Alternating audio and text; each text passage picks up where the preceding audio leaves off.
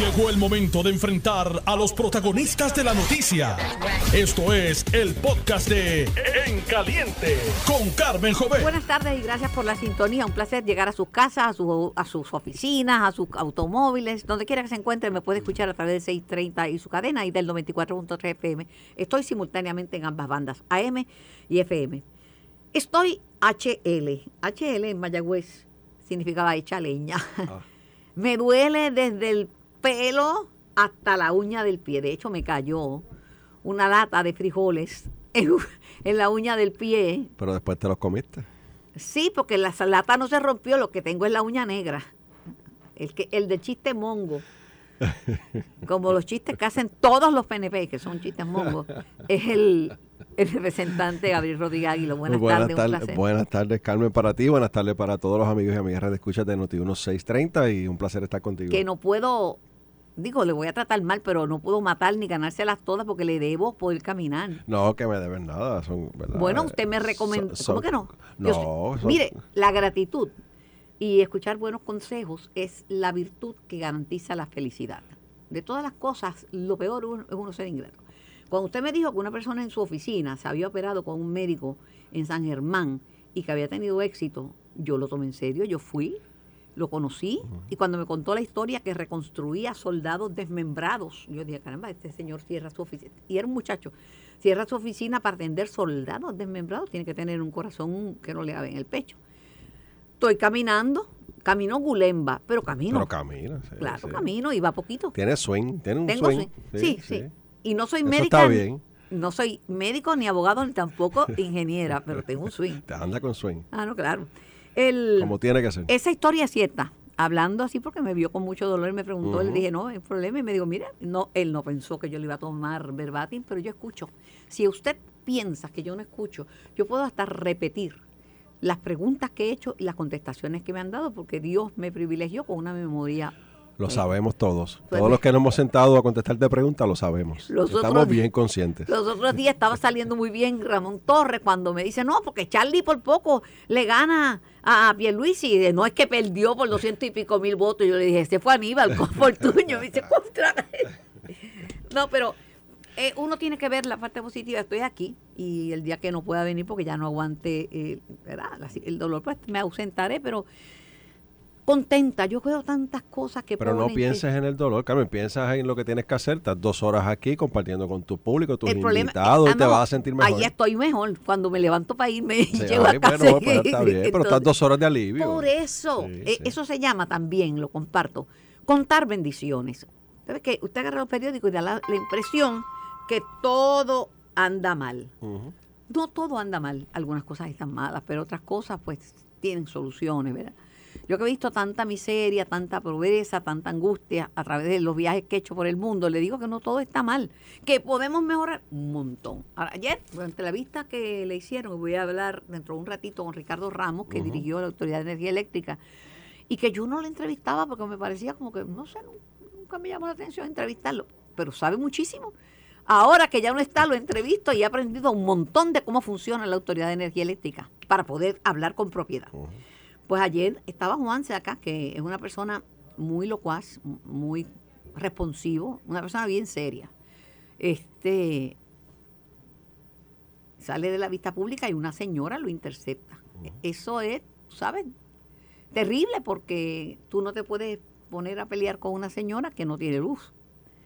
Tú no te puedes poner a discutir con una constituyente que te, lo que quiere es descargarte y, y lo, la prensa lo estaba dando para hacer noticias. Y mucho menos cuando eh, representas a una, a una organización que tiene tantos problemas mediáticos y de percepción en Puerto Rico como Luma. Pero si uno se pone en el lugar que uno haría, yo creo que actuó bien, Él hizo lo correcto. lo correcto. Él hizo lo correcto, Carmen. Pero ¿sabes lo que es incorrecto? Decirle a la gente que las cosas van a estar mejor, porque esto va a tardar años. sí, pero yo, yo- años, muchos años, muchos años. Y además, advierto, los países exportadores de petróleo la volvieron a hacer.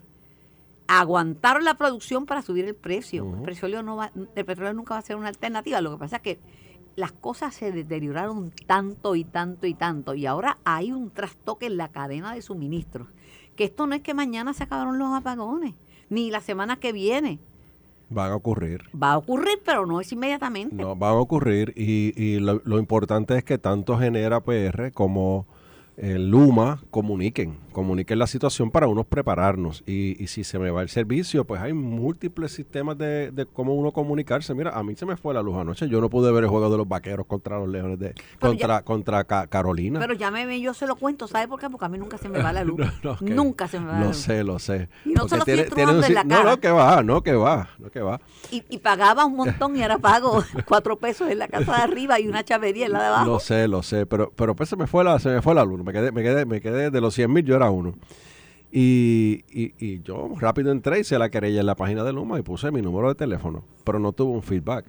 Yo creo que es importante la comunicación, porque si a mí me comunican, eh, se estima que Pero va a estar esa de... es la falla número uno de Luma desde que Por vino a Puerto eso, pero si, se- si, si yo, si yo en la aplicación estoy poniendo mi número de teléfono, sabes quién soy porque soy un cliente registrado, pues lo que tiene que hacer es enviarme un represent- mensaje. un No, no, pero, eso- electo del pueblo de no, no, pero yo, lo hice como hijo vecino, yo no llamé a nadie. Yo Uno fui a no la puede página ser de lo que Luma. no es. Si usted es un representante electo del pueblo de Puerto Rico, no puede no puede tener otra identidad. Sí, no, no, sí, pero porque yo lo hice como cualquier hijo bien, vecino. pero sigue siendo quien es. Pero a lo que voy, cualquier ciudadano lo puede hacer, Carmen. Entonces, sí, todo el mundo.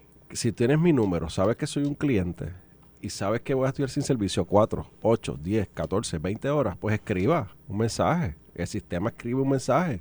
Va a estar sin servicio de 8 a 12 Pero horas. sabe la parte buena, porque vamos a decir lo malo y pero, lo uno- bueno. pero quiero comentar lo de Saca, porque yo creo que, yo creo que fue Pero importante. que yo quiero comentarle otra cosa de Ah, Saca. pues dale.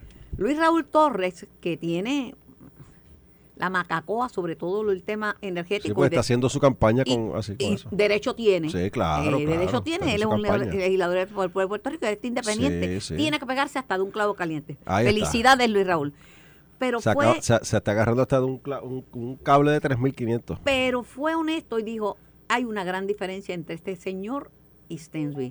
No, quedó, no le quedó otra. Y dijo, pero se pudo haber quedado callado, pero lo dijo, me gusta que es responsivo, me gusta que me contesta, porque a ningún funcionario le gusta que nadie venga. ¿Usted sabe lo que es ser un parejero?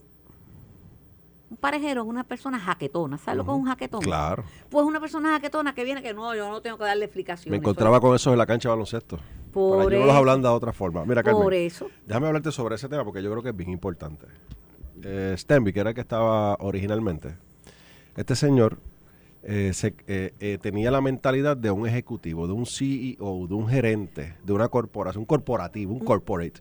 O sea, y él eh, no, miraba el resto del mundo como que yo soy aquí. Desde su séptimo piso. De- yo soy el checha la película aquí.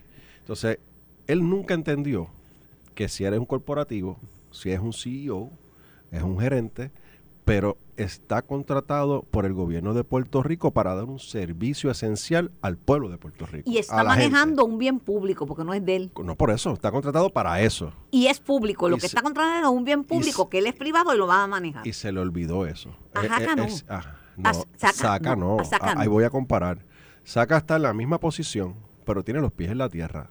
Él sabe que está administrando un bien público, un servicio esencial para nosotros en Puerto Rico, para todos, porque estamos hablando de hospitales, estamos hablando de desarrollo económico, estamos hablando de vidas, porque hay gente que depende de tener el, eh, sistema eléctrico para poder vivir Este en su tema casa. Lo voy a emplear, lo voy a emplear pronto, las dos Pero y es media. y pod- importante. Y, yo quiero que usted le haga preguntas también pero- a Ricardo Ramos, porque Sí. lo vamos a tener para ese tema. Pero tengo una preguntita Pero, leve. pero lo que él hizo ayer fue, fue importante, Carmen. Claro porque- que lo fue, lo acabo de decir. Porque le da, le da un sentido de responsabilidad, que tiene un sentido de responsabilidad tan grande. Porque mira, Carmen, él andaba con cinco o seis personas allí, ayudantes, porque estaban en la vista, y yo los vi.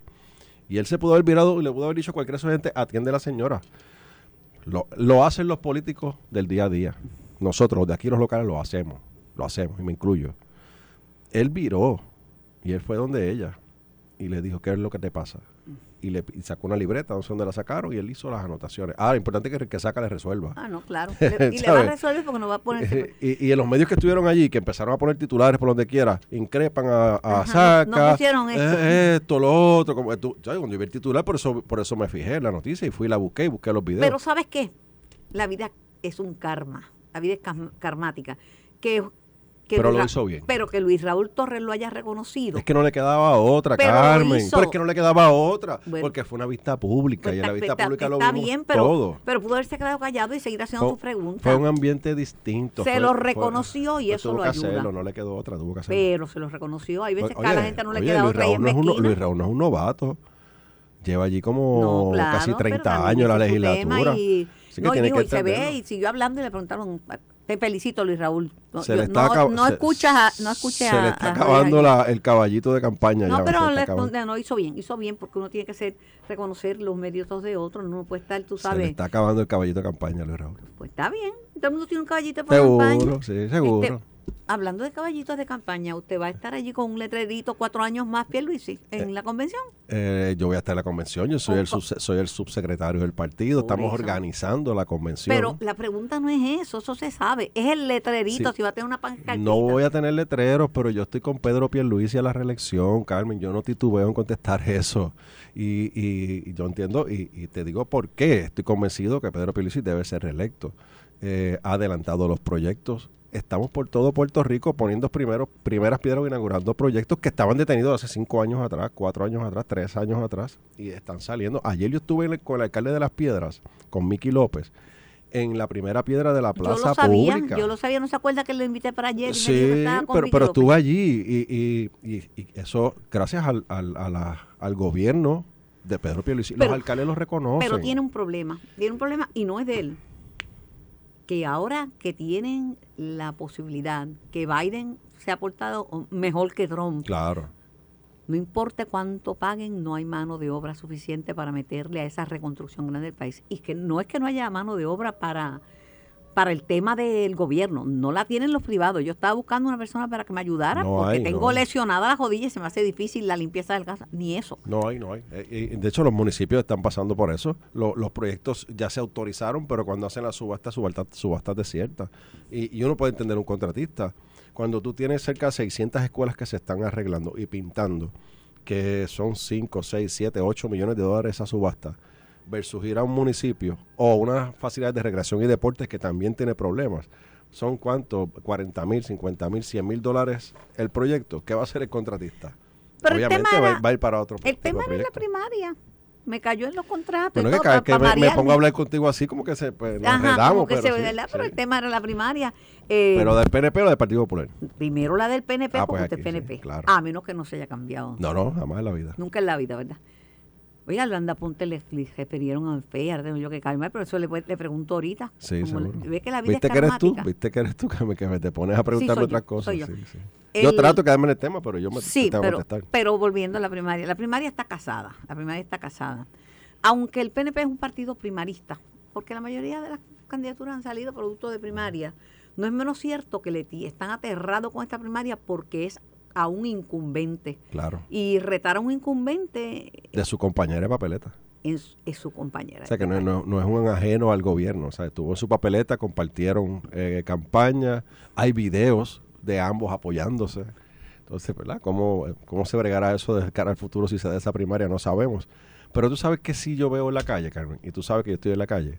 Eh, por ejemplo, ayer yo subía de las piedras, eh, me detuve en Caguas, un restaurancito mexicano, eh, a probarlo, muy bueno, muy bueno. Eh, y cuando voy a salir, un matrimonio que estaban almorzando me llaman, yo me acerco a saludarme y lo primero que me dijeron fue, representante, no queremos ver, no queremos ver esa primaria. Hay una preocupación por la primaria, que aunque el PNP históricamente hemos tenido primarias, primarias fuertes y nos hemos recuperado, esta primaria eh, va, a ser, va a ser bien difícil si se da y va a tener consecuencias dramáticas para el PNP en el proceso de la elección. No solo para la gobernación, sino también para otras candidaturas, entiéndase municipios, eh, Cámara y Senado, eh, escaños en Cámara y Senado. Es que no pueden los, los PNP deponer las armas después de la primaria y después del que gane alguien y, unirse con el que gane. Es que va a ser una campaña fuerte. Eh, tiene dos, dos líderes fuertes, la realidad. Eh, un gobernador, una comisionada residente. Yo sé que el gobernador tiene la estructura, tiene un equipo completo, la comisionada está construyendo ese equipo.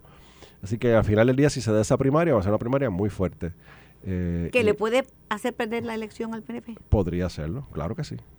Y yo te lo tengo que decir como lo veo, como lo ve la gente, no, como lo ven los que están fuera de la olla, que nosotros estamos aquí en la olla, en la caja, y estamos para adelante y para atrás los líderes, pero los que están a los que están en el día a día, en sus comunidades, en sus trabajos privados, en el gobierno atendiendo público, que hablen y escuchan a la gente, les preocupa esa Pero primaria. la verdad es que en el PNP Si hay más de una persona por una candidatura, hay primaria. Claro, hay primaria. No, la Eh, y- oye, y el, no reto, la y el niegan. reto de nosotros va a ser eh, recuperarnos, eh, pasar manos, escuchar a la gente y unirnos de cara al- a las próximas Y- elecciones. porque, van a ser unas elecciones ideológicas. Las próximas elecciones son unas ideológicas.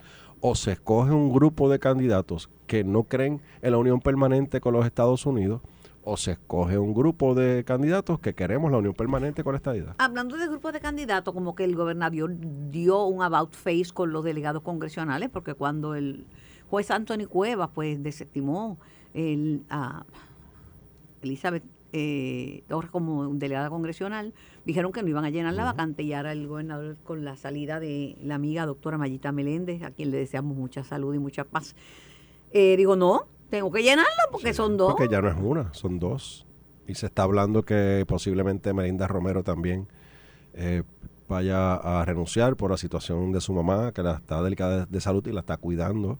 Y eso le limita eh, que pueda participar activamente en sus funciones, ¿verdad? Así que serían ya tres, tres posiciones. Y nuestro partido es un partido ideológico, la política pública del gobierno de Puerto Rico es adelantar la estadidad para Puerto Rico. Ese fue el voto que hubo en el 2020 a favor de la estadidad con cerca de un 53%. Así que nosotros tenemos que actuar. La ley lo provee. La ley provee para que la Comisión Estatal de Elecciones comience un proceso de llenar esas vacantes la, a- para los que se preocupan. Porque ya, ya sé que me están escuchando y hay unos diciendo ya, ay, ¿qué vas a hacer con la Junta, papá? Yo, bueno, pues la Junta de Control Fiscal, según establece la ley promesa, no puede intervenir ni puede bloquear ningún proceso que tenga que ver con la solución del estatus para Puerto Rico. Así que la Comisión Estatal de Elecciones tiene que identificar los fondos, el secretario de Hacienda con los sobrantes que siempre habla de que tiene, ¿verdad? La mayor cap- hemos captado. Sí, lo que le, más- lo que le falta al contribuyente en el bolsillo, porque las tasas son confiscatorias, Claro, le sobra, pero le eso fue una- sobra- ah, pero eso es otro tema, que, que nosotros radicamos un proyecto en la legislatura y Zaragoza y el Senado lo colgaron, ¿ves? Que representaba cerca de 550 millones de dólares en el bolsillo de los contribuyentes, mayormente de quienes, la clase trabajadora entre 40 y 80 mil y los pequeños y medianos comercios en Puerto Rico. Zaragoza, muchas gracias. Pero el sistema es confiscatorio porque Trump, lo es. por- con lo malo que es, bajo las tasas de las corporaciones en los Estados Unidos y aquí, yo que soy una infeliz, una pequeña empresaria, pago más por... Pero te ibas a beneficiar con lo que presentó Seguro, que pero- él se colgó en. Claro, pero pago más por la corpora- por, por- por la corporación mía en Puerto Rico que lo que pagan en los Estados Unidos los millonarios. claro, Bueno, los- pero eso es que otro tema. Sometió la reforma. Sí. Por- y, y Zaragoza se la colgó. Bueno. Y Dalmau se la colgó. Más que una reforma, era una revisión al código. Sí, un ajuste, Hay que hacer una un reforma de apaga y vámonos. Pero, Pero- un ajuste. ¿Y qué me dice del anuncio de Charlie? Porque las, las tempestades que ha generado el anuncio del amigo Charlie Delgado Altieri de que aspira a la gobernación, pero da la impresión de que él no quiere primaria, él quiere reunirlos para evitar la primaria. Pero lo que pasa que los que ya, ya, ya Zaragoza le dijo, ah, ah, ah, con- conmigo no te reúnas y no cuentes para él. Bueno, hay que ver qué va a pasar porque ahora el, creo que el 25 de julio Charlie va para un lado y Jesús Manuel va para otro. Claro, Charlie va. Pues así, porque los populares están bien fuertes, no están tan malos como ustedes. Para estar muertos se mueven por todas partes. Mira, Charlie va a estar en Jayuya, en, no, en En Lares, Lares, en Lares. Lares. Y Jesús El Manuel, el grito de Charlie va para Lares. grito, de Charlie, Jesús Manuel, ¿dónde es que va a estar? Va- En Aguada con En su director de campaña. en Aguada. con su director de campaña. Eh, eh, oye, me es oficial. Es casualidad que es que es el presidente del Partido Popular, el orador invitado, ¿verdad? Es oficial. Pero lo escuché al, al- al alcalde hablando, no, esto es oficial, esto es oficial. Es oficial. Eh, ca- por casualidad, eh, eh, Jesús Manuel es representante, representante, pero es presidente del Partido Popular. Y por casualidad, el alcalde de Aguada fue su director de campaña. Pero no, eso es, oye, ¿qué, qué clase de casualidad? Esas cosas pasan, Sí, son casualidades Sí, casuales. sí, casualidad. Eso pasa. Pero ¿sabes lo que va a ser interesante? Yo no me voy a fijar en la cantidad de personas que asistan. Yo me voy a fijar en la cantidad de líderes que asistan. A ver quién está con Charlie y quién está con, con Jesús Manuel. pues yo me voy Hay a, que, ver, hay que ver qué va a hacer yo Tatito. me voy a fijar. Oíste, Carmen, que no va a decir que Tatito coja una avioneta como le hizo a, a- al compañero Héctor Ferrer Jr., que lo dejó solo en la vista y se fue en una avioneta para allá para Mona, a una vista. Hay que ver si Tatito se va en una avioneta para allá para Mona otra vez. Y no va ni a Guada ni a Lares. Así que eso está bien interesante. Solamente ver y contabilizar dónde están los Pues yo voy a ver para analizar las capacidades, eh, porque hay mucha gente que va a aspirar, pero yo quiero ver quién me va a inspirar, que es otra cosa. Aspirar es una cosa, inspirar Claro. Eh, esos son y algo otros 20 importante pesos. para los dos. Yo tengo que ver a ver qué es lo que van a decir y qué, qué cosas van a... En el caso de Lares, ¿es una actividad oficial o una actividad política? Porque Charlie Mm. no ocupa ninguna posición de gobierno. Vicepresidente del Partido Popular. Ah, pero de gobierno. De gobierno. Ah, Así no, que de gobierno. hay que ver, ojo, alcalde de Lares, ojo, que no sea actividad oficial que tenga. pero si lo hace problema. con fondos este, este, Privado, privados, sí, todo lo que quiera. Unas verbenas pueden lo hacer. que no puede utilizar fondos pero fíjate, públicos. parece que a Jesús Manuel no le daba tan bien en los primeros 60 días de su presidencia. ¿Cómo que no? Yo tengo un comunicado que enviaron Ajá. de todos los... ah, no, Sí. de todos los logros de, que Sí, ha parece hecho. que eh, o algo pasa que no ha pintado la sede completa y Charlie está molesto y por eso se fue en contra de él. Eh, que los logros de él fueron la reforma electoral, la cual no va a pasar el sedazo del gobierno, así que no es ningún logro, ¿verdad? Porque yo puedo anunciar cuál es mi intención. No, pero él piensa, de no, un logro. perdóname, pero él, lo que piensa que completa. el gobernador, si no lo firma, va a lucir mal. Y él dice, Ah, él no sí. se va a atrever no firmarlo porque yo tengo consenso y entonces si el gobernador no lo firma, el culpable va a ser el gobernador. y va a Rápido mal. te voy a decir lo que está detrás de esa alegada reforma al Código Electoral. Número uno, le limita la participación a los policías del voto adelantado a 2.500. O sea que es una reforma que va en contra de los policías, del derecho al voto de los policías. Las personas de 60 años o más no tienen que tener ninguna condición, 60 años o más. Se le, se le limita el voto adelantado, no pueden votar adelantado. Solamente pueden votar adelantado los encamados que tengan 75 años o más. Eso, eso es un discrimen contra las personas de mayor edad en Puerto Rico, que es un derecho adquirido, que adquirido las pasadas Pero en el código de, que aprobó la, el Senado bajo el liderato de Tomás Rivera Chats, eh, que entraría en vigente si no se aprueba este, No, ¿verdad? Ese va a ser, ese va a Eh, ser, ese eh, va a ser. Era, de- era- de- pues, tenía 80 años. Sí, pero, pero le daba la oportunidad a la comisión a hacer una revisión y por reglamento, por la pandemia, nosotros lo autorizamos con una resolución en la Cámara y el Senado. El estoy buscando a ver por dónde lo cojo usted. Es que conozco los temas, Carmen, tú lo sabes, si no, no me meto. Si no, yo sé que salgo corriendo y me meto en otro tema. Por eso lo conozco muy bien. Y eh, este proyecto lo que persigue es aumentar la- los gastos operacionales de la Comisión Estatal de Elecciones en cerca de 17 millones de dólares. ¿Por qué? Porque mira a ver si son pretenciosos. Y claro que Proyecto de Dignidad iba a estar a favor. Pues claro que los PIB iba- el PIB iba a estar a favor. Pues claro que Victoria Ciudadana va a estar a favor porque crean un puesto en cada oficina le dan un bomboncito a cada partido para que se lo chupen en cada oficinita con un empleado. ¿Te acuerdas que Victoria Ciudadana hacía conferencias de prensa de- decía que lo que había era un batatal político de rojo y azules? ¿Tú te acuerdas de eso? Me acuerdo, claro. Que era lugar a la, lugar a la que encabezaba esas conferencias de prensa. Pues ahora quieren hacerlo peor, porque ahora quieren tener una persona hasta en la, hasta la oficina de imprenta para hacer un, pero imagínate esto, Carmen, para hacer un balance electoral en la oficina de imprenta. 17 millones de dólares cuesta esa reforma, así que, es alegada reforma, así que olvídense de eso, eso no se va a firmar.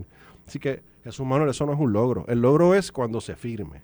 Cuando yo radico un proyecto de ley, lo apruebo en Cámara y Senado y me lo firme el gobernador. Eso es un logro.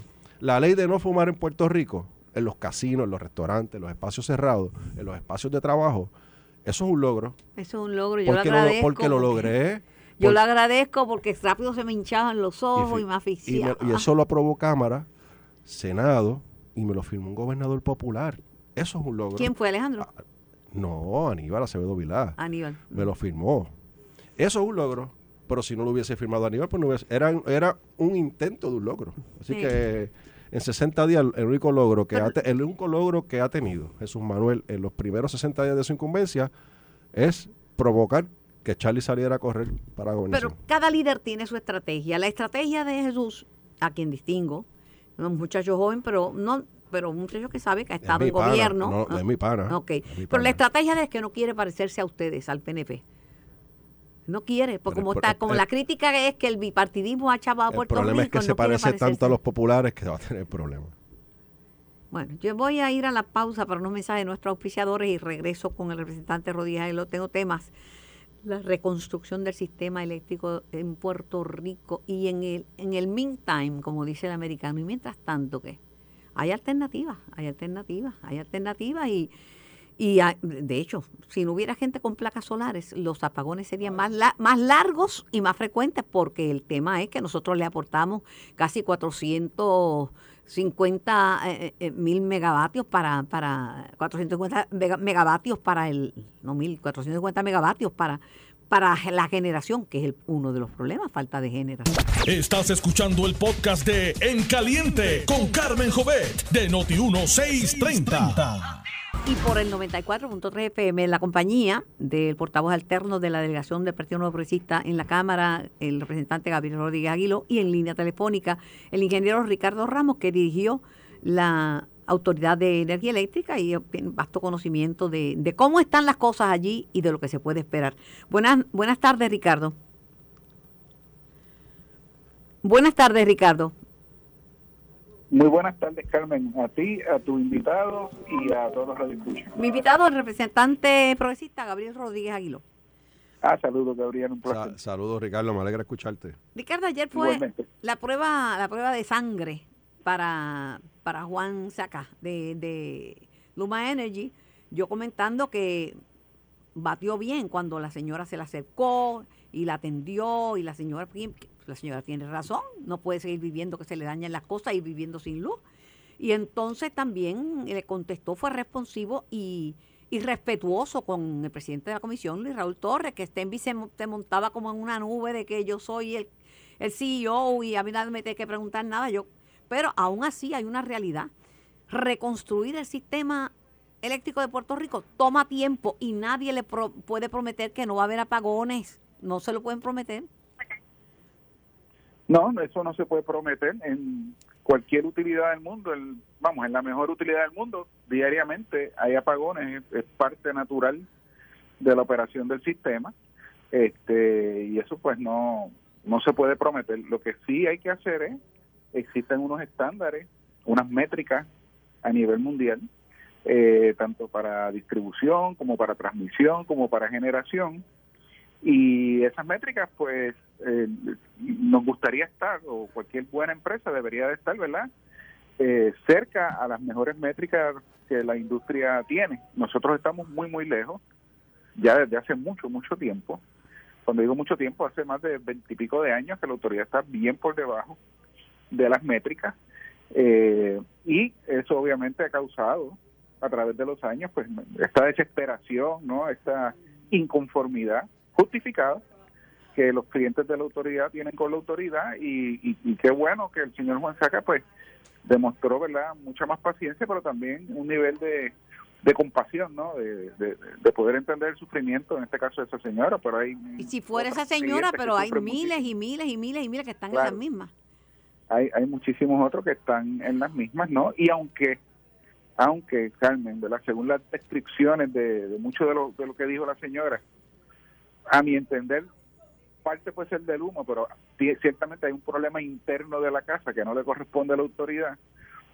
El señor Juan Saca hizo lo correcto, reunirse con ella, atenderla y buscarle ayuda. O sea, la autoridad que haga, la Luma que haga lo que le toca, y Luma uno puede ir más allá. O sea, Luma puede decir, este te refiero a, a la electricista tal, más cual y más cual, que están certificados acá en la autoridad, eh, como verdad como proveedores de servicio para que los, los contacte y le, y le arreglen el problema interno que pueda tener en su casa. ¿Y cómo se resuelve el problema de la generación? Digo, yo no tengo ese problema. Tú sabes que yo genero más de lo que necesito y le vendo a la autoridad, no en dinero, en crédito.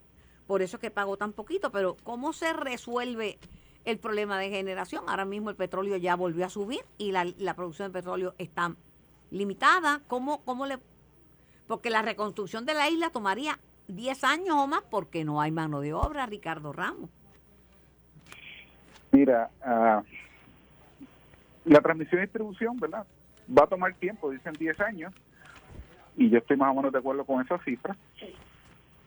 No, no, no porque un trabajo específico o una, una localidad específica tome tanto tiempo, sino que son miles y miles de millas, millones de postes, o sea, es la amplitud la cantidad de las cosas. La generación, por el otro lado, pero una planta toma tiempo, pero es por la permisología ambiental, por el, eh, procurar los generadores y todo ese tipo de equipo toma muchísimo tiempo. O sea que, ¿cómo resolvemos el problema de generación? Bueno, yo, ya te había mencionado y creo que tú y yo lo habíamos discutido de que nos estábamos dirigiendo a una crisis seria de generación porque el plan integrado de recursos con el cual tú y yo estamos de acuerdo porque tiene una transición eh, efectiva a las fuentes de energía renovable.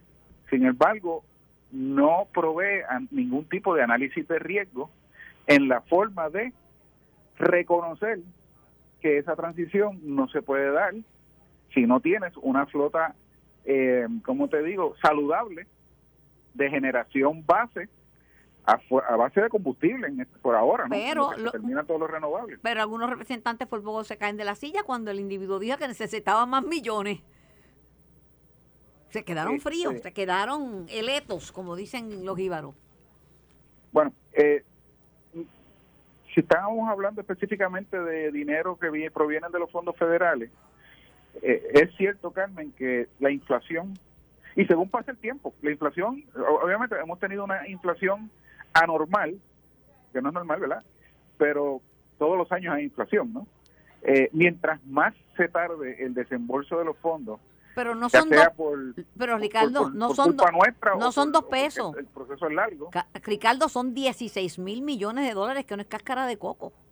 Claro, claro, pero si tú podías hacer 16 mil eh, proyectos eh, hace dos años, ahora puedes hacer 14 mil proyectos con esa misma cantidad de dinero, dinero porque ha habido un efecto inflacionario.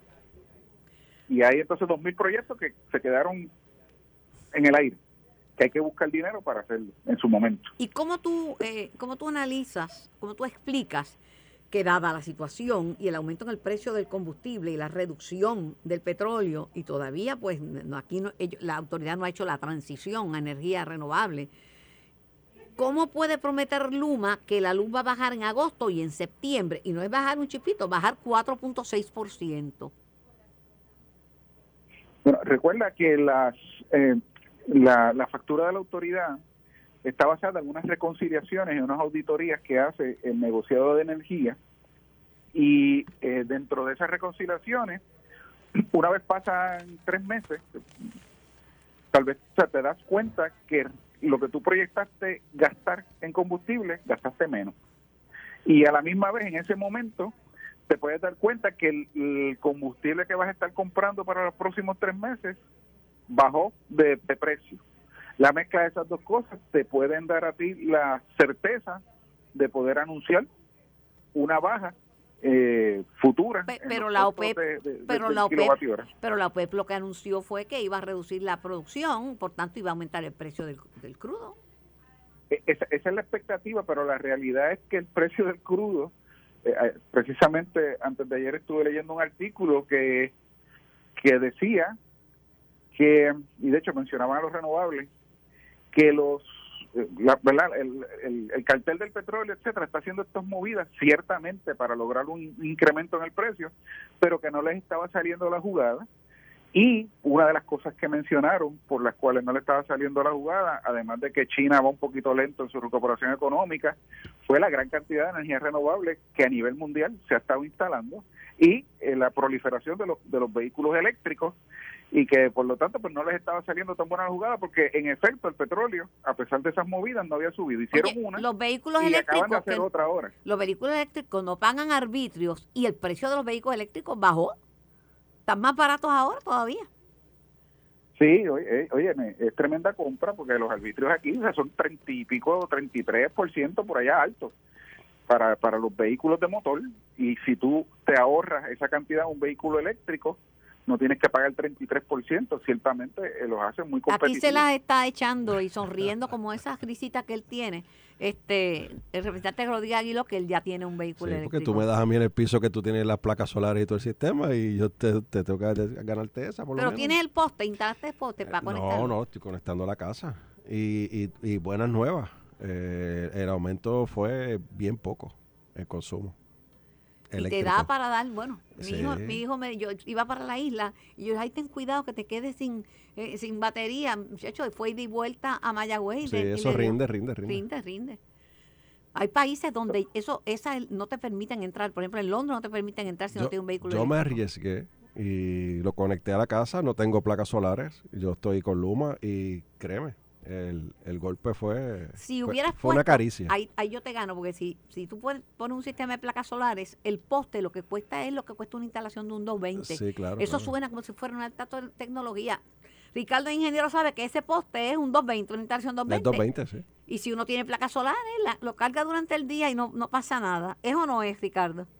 Correcto. Correcto. Y si tiene batería, lo carga también de noche. También, también. Pregunto, la falta de generación de energía eléctrica con unos récords de calor históricos, tú sabes que fue 120 grados la percepción de calor en Culebra ayer y 119 en Arecibo, que es un pueblo costero, que supone que es fresco. Ese aumento, eh, eh, el aumento en el consumo de energía y la falta de generación, esto va a, a traer una situación crítica, una situación grave de emergencia. Yo entiendo que estamos en una situación grave. Pero se yo, puede poner peor. yo hubiera declarado ¿verdad? oficialmente una emergencia para tratar de, de obtener, ¿verdad? facilitar ciertos trámites que nos ayudaran. Por otro lado, hay una instalación que se está llevando a cabo, se instalaron 150 megavatios por el cuerpo de ingeniero en Palo Seco y están instalando en este preciso instante 200. Eso va a dar 350 de unos 700 megavatios que ellos habían ofrecido y que la semana pasada salió una noticia diciendo que no, que ya no eran 700, que eran 350, porque la razón que dio FEMA en este caso, que es la que como que se echó para atrás después de la promesa, eh, fue porque ya se habían hecho unas mejoras eh, sustanciales en la central de Aguirre. Bueno, después que se hicieron las mejoras, se ha, se ha disparado tres veces la planta de Aguirre.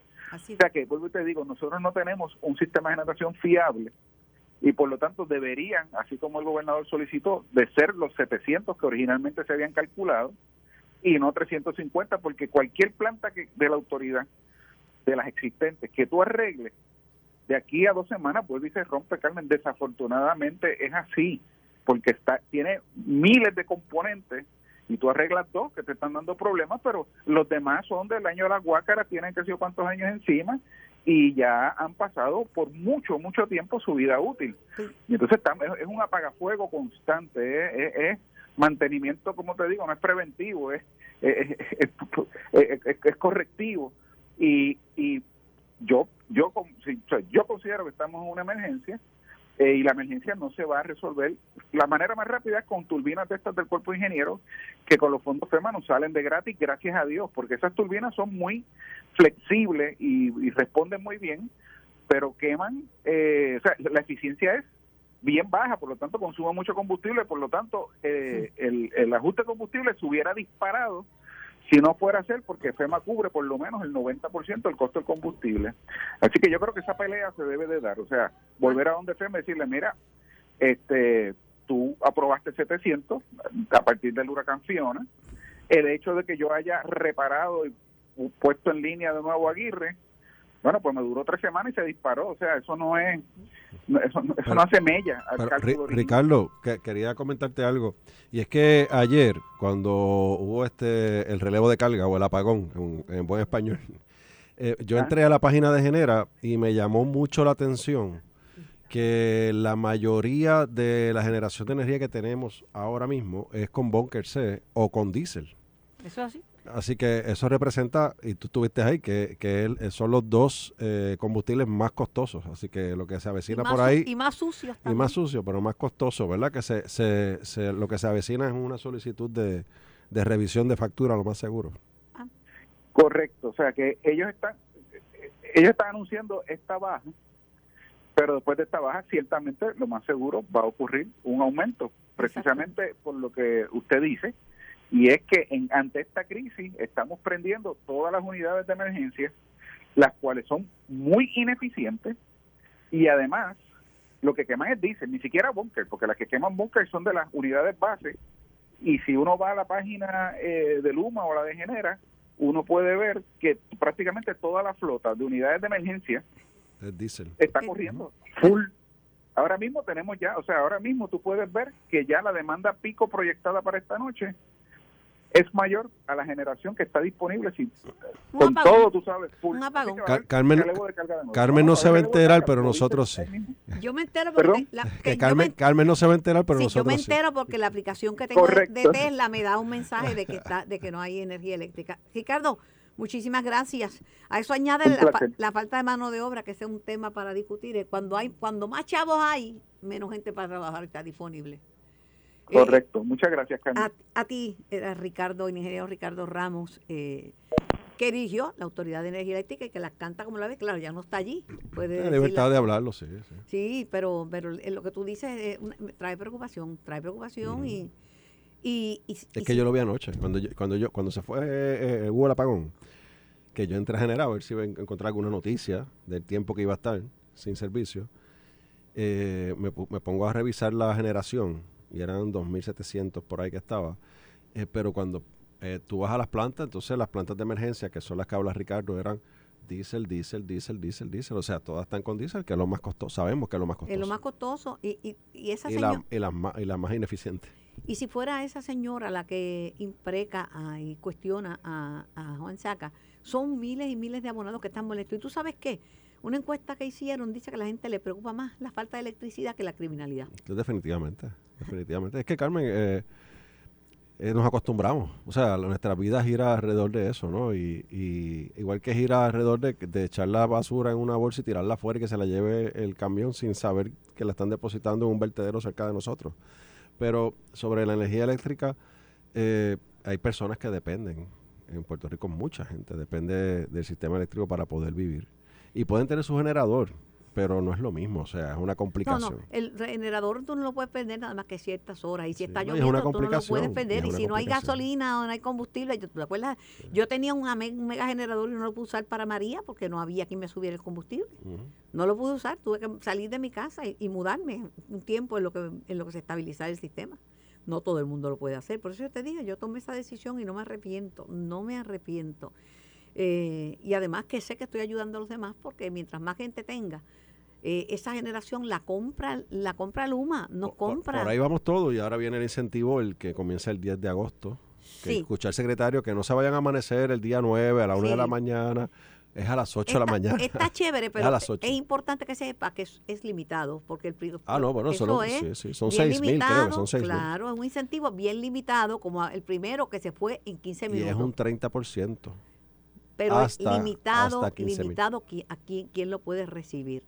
Pero ahora mismo uno compra un sistema solar sin pronto y financiado, Pero o, lo- o Carmen, lo coge una ayuda, ayuda está Claro, pero que no le podemos decir a la gente que todo el mundo va a hacer. Ah, no, no, no, bueno, eso, oye, todo el Son mundo- poquitos sí, vales, Son poquitos 6 mil, vales. creo que son 6 mil. 6 mil. Aquí la población necesita y... Pues Está bien, pero, pero, eh, pero, pero es mejor darle alivio a 6 mil que no dar nada. Claro es que sí que es mejor. y motivas, porque a lo mejor yo lo estoy pensando, Carmen, y lo estoy pensando y lo estoy pensando, y ya tengo un estimado de que más o menos son 25 mil, por decirte un número, el sistema que necesito en mi casa, y, y quizás me, bueno, si cualifico, ¿verdad? Con lo- por los requisitos del, del programa, y me animo y a las 8 de la mañana trato de coger un vale, Claro, ¿verdad?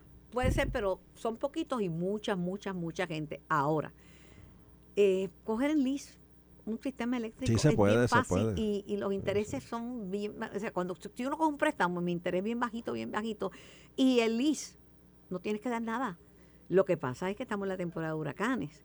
Y este es el momento en que la gente tiene que, cuando, uno- eh, cuando vengan a instalar esos que son buenos, que es un gran, que es un gran incentivo, como tú dices, pero puede, podemos estar en el pico de un huracán. El mejor mercadea las placas solares en Puerto Rico es Genera, Genera PR y Luma. Sí. Son los mejores. Sí. Deben darle un incentivo. Pero el mundo, el mundo se, el mundo se mueve a la Sí, energía, vamos allá, vamos a la allá, energía, vamos allá. a la energía solar. Bueno, ahora la mirilla, como dice Dávila Colón, está puesta en los de la ley 60. Pero también no se puede generalizar, porque alguna gente de la ley 60 a lo mejor no, no ha cumplido. Y justo es que los federales los pongan en la mirilla y si lo hicieron mal, este, que los castiguen. Pero mucha gente que, que, que se acogió a ese incentivo sí cumple. Bueno, Carmen, desde que comenzó este plan, que fue la ley 2022, en ese momento la 22, ahora ley 60, eh, se han otorgado cerca de sobre, sobre 5 mil eh, créditos contributivos. Que tengo entendido que ahora existen, ¿verdad? Eh, están vigentes cerca de 2.500. Así que es un número considerable. Este esta fue una iniciativa para promover y provocar la inversión en Puerto Rico. Eh, yo creo que es importante que, el- que todos los que están ahí, que sepan que la legislatura no hay ambiente de derogar esa ley, que el gobernador no está pensando en derogar esa ley y que aquellos que lo hicieron mal, que vinieron a Puerto Rico, que se aprovecharon de esta ley, que cualificaron Que paguen. y que están mal utilizando esta, este, este beneficio contributivo, pues van a pagar las consecuencias. El que esté lavando dinero, pues va a pagar las consecuencias. Pero de todos los incentivos que se dieron a la a gente de ley 2022 o de, o de ley 60, porque la 20 es una, que de hecho incluye a los puertorriqueños Claro. que van a, a exportar sus productos, es mínima la cantidad que está haciendo eso. Que los cojan. Pues y claro estamos, que los cojan y los, y- y y estamos mirando y ahí. Puedo- no hay un consenso, ¿verdad? puedo, puedo decir que hay una excelente comunicación eh, o, o diálogo para nosotros mover este incentivo de la ley 60 también a los locales. O sea, eh, ¿verdad? Es importante que el que tiene aquí y, y puede invertir, pues que lo invierta aquí, que no se vaya para otros lugares a invertirlo, buscando, porque en otros lugares le dan beneficio. Claro. Así que eh, estamos mirándolo, hay ambiente para eso, el gobernador está eh, mirando también de igual forma este asunto, pero sin tocar o sin derogar los beneficios de la ley 60. El último tema, eh, como se le han complicado las cosas al representante popular Orlando Ponte, al ex representante. Él pensaba que iba a salir por la cuenta ancha, pero al final su esposa dijo, no, yo quiero hablar con Tatito Hernández y que me lleven a esa comisión, porque Mm. yo no... ¿Se acuerda que usted me había dicho que ella no se había retractado? Claro que no. que ella simplemente había quitado la orden de protección por las presiones familiares, el padre de tus hijos se va a quedar sin trabajo, no vas a tener quien los El mantenga. revuelo mediático, También. porque uno- no, no todo el mundo está preparado para estar en los medios eh, así, o sea, de un día para otro, eh, eh, ocupar todas las No, una- primeras está en una situación bien difícil y entonces los cargos... Pero más pudo, aparentemente, ¿verdad? Yo no puedo adjudicar nada, pero aparentemente mm, fue más fuerte el abuso, todo lo que vivió esa dama, que el precio, el costo de, de que tu nombre esté en los medios de comunicación, porque tú eres una persona privada. Así que, pues no se pudo escapar. Yo ten- tenía un amigo que en paz descanse, el- cariñosamente le decíamos Tato Manada, que decía que a ratón veloz siempre se le pasa la cueva. Y a este señor se le pasó la cueva. Es que cuando ah, estás en posiciones de poder o tienes poder adquisitivo, hay personas que piensan que pueden estar por encima de los demás y que son intocables. Así era este señor. Fíjese, en el caso del FEI, que le eh, refirió el FEI a la exgobernadora Wanda Vázquez y a la fiscal Castellón, no el FEI no encontró causa. No encontró causa. Y yo conozco Y ese fue uno de los asuntos que él estuvo eh, en la Cámara eh, dándole bien fuerte, por eso lo que estuvo a punto de otorgar una inmunidad a la fiscal para que hablara eh, sin consecuencias en la Cámara de Representantes, que nosotros a estuvimos allí. Betsaida, la otra a fiscal. Betsaida y se lo debatimos a nosotros. Eh, se lo debatimos a ella y se lo debatimos a él. Independientemente de lo que usted piense de la licenciada Wanda Vázquez como gobernadora, etcétera, etcétera. Pero si no hay causa, no hay No hay causa, y si no hay caso, no hay caso. Y la fiscal Castellón era uno, es una Y- empleada federal, Y, la- con un la- y destaque ahora, federal. y ahora pregunto yo, Carmen, y la fiscal Betsaida, que estuvo en los medios de comunicación ventilando este asunto, que, que estuvo por un año como asesora en la Cámara de Representantes, en la Comisión de Integridad Pública que preside el representante eh, Ferrer Santiago, y durante ese año no se hizo nada con la investigación, ¿qué va a hacer ahora? Decir que el FEI no sirve, que el FEI no encuentra a nadie culpable, que, el- que lo eliminen. No lo pensé, Carmen, tienes razón, lo van a Es decir. Carmen Joven. Lo sé, Carmen. Gracias, representante Rodríguez.